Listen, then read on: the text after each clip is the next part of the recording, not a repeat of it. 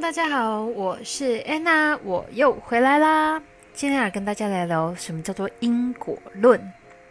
所谓因果呢，如果照古人来说，就是什么种什么因得什么果嘛，就是上辈子欠人家什么，这辈子就要还人家什么。但是以灵魂的角度来说呢，其实那个欠债人啊，跟那个负债人，其实都是我们自己。就是我们自己做过了一个什么事情，比如说今天我是个这一辈子我是个强暴犯，那下辈子因为我要平衡这个事件的那个感受，所以我会让我的灵魂投身成那个被害者，就是下辈子我可能就去当那个被强暴的那个，去体验一个强暴者的心态跟一个被强暴者的心态，去平衡这个因果的感觉。可是我当强暴犯那一世，我内心的一些课题。并不会因为我这辈子当了被人家强暴，这个因果就结束了。那个会里面带的那个课题呀，必须要用别的方式才能够去化解掉。而且，其实要看见那个事件为什么会有强暴犯这件事情，它的背后要带给我什么东西，要我去克服什么东西。比如说，呃，我很想要占有一个人的爱。然后，但是我没有办法用正常的方式的时候，我就用一个粗暴型的方式。那当我那一辈子没有办法克服这件事情的时候，我就会产生一个强暴的一个动作。那其实都只是要让你去做一个。内心的发醒，看到你自己的那个课题，在事情发生的当下，你有没有办法用爱去看到这件事情，克服自己那个课题？如果你没有办法，那事件就会发生，你就会产生内疚，因为你强暴了别人，类似像这样的概念。那被强暴的这个人呢？怎么说呢？他就被强暴了之后，他就是一个受害者的心态，他有没有办法原谅自己，或者是原谅对方？这个东西又是牵扯另外一个爱的层面，我没有办法原谅这个人跟我自己。其实这又是我的课题，就是被强暴的那个人的课题。好啦，用我自己亲身的经验来跟大家讲。呃，我在过去某一世呢，认为这个世界上爱是匮乏的，人是不值得被疼爱的。所以呢，我就直接跑去当了尼姑，想说我自己把自己奉献给佛祖，换取神无私的爱。结果有一天，我遇到了一个已婚的香客，他对我非常的好，非常的照顾我。结果我们两个就陷陷入热恋了，因为他是第一个让我感觉到自己是被人疼爱的，所以我就为了他还俗。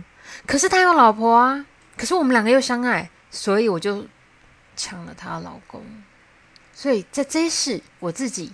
为了平衡这件事情，我在灵魂的设定的时候，就让我自己设定成一个不值得被爱的一个能量，跟一个不允许自己成为第三者的信念，进入到这一世来，去体验被人家抢走挚爱的感觉。我这辈子的挚爱就是像被人家抢走，然后我那段时间真的妈呀，我痛到一个爆炸，我差一点觉得我活不下来。但是被抢走挚爱，其实只是平衡我那一世。抢走人家老公的那种感觉，那虽然说我平衡了我的因果，可是我还没有了结我的课题，所以我就开始想要去面对这个事件。这个事件上，我看到了爱自己这个课题，然后跟在爱之前。自己其实是有权选择，我想要成为什么角色？我想要成为第三者的角色，还是我可以选择我爱了自己之后，我其实有被别人疼爱的可能性，我就不需要去当那个第三者抢人家老公。这个就是我自己的课题。那面对这个课题呢，我就是用一种爱上自己，知道自己是值得被爱了之后。才有爱别人的能力，而且我不会再委屈我自己去设定变成一个我不想要的角色，把自己塞进那个角色。尊重我自己的真心感觉，而且告诉自己值得被爱，不一定要用换取别人的爱去当一个我不想要当的角色，在爱里面。其实就灵魂的观点。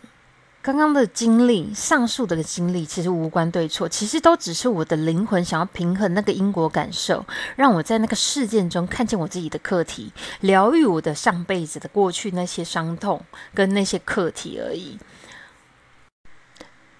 这辈子所有让我发生任何重大事件的灵魂，都只是陪我演出的最好的灵魂伙伴、家人。包含抢走我挚爱的那个女人，也是我的灵魂好朋友。她跟我的挚爱一起演出了这一场戏，让我看到这个课题。所以我感谢他们的出现，因为他们都是我最好、最好、最好在上面的灵魂好朋友。谢谢你们，让我能够化解了过去的因果业力。没有你们，就没有现在的我。感谢遇见你们。我是你们的灵魂疗愈陪伴师安娜，晚安喽。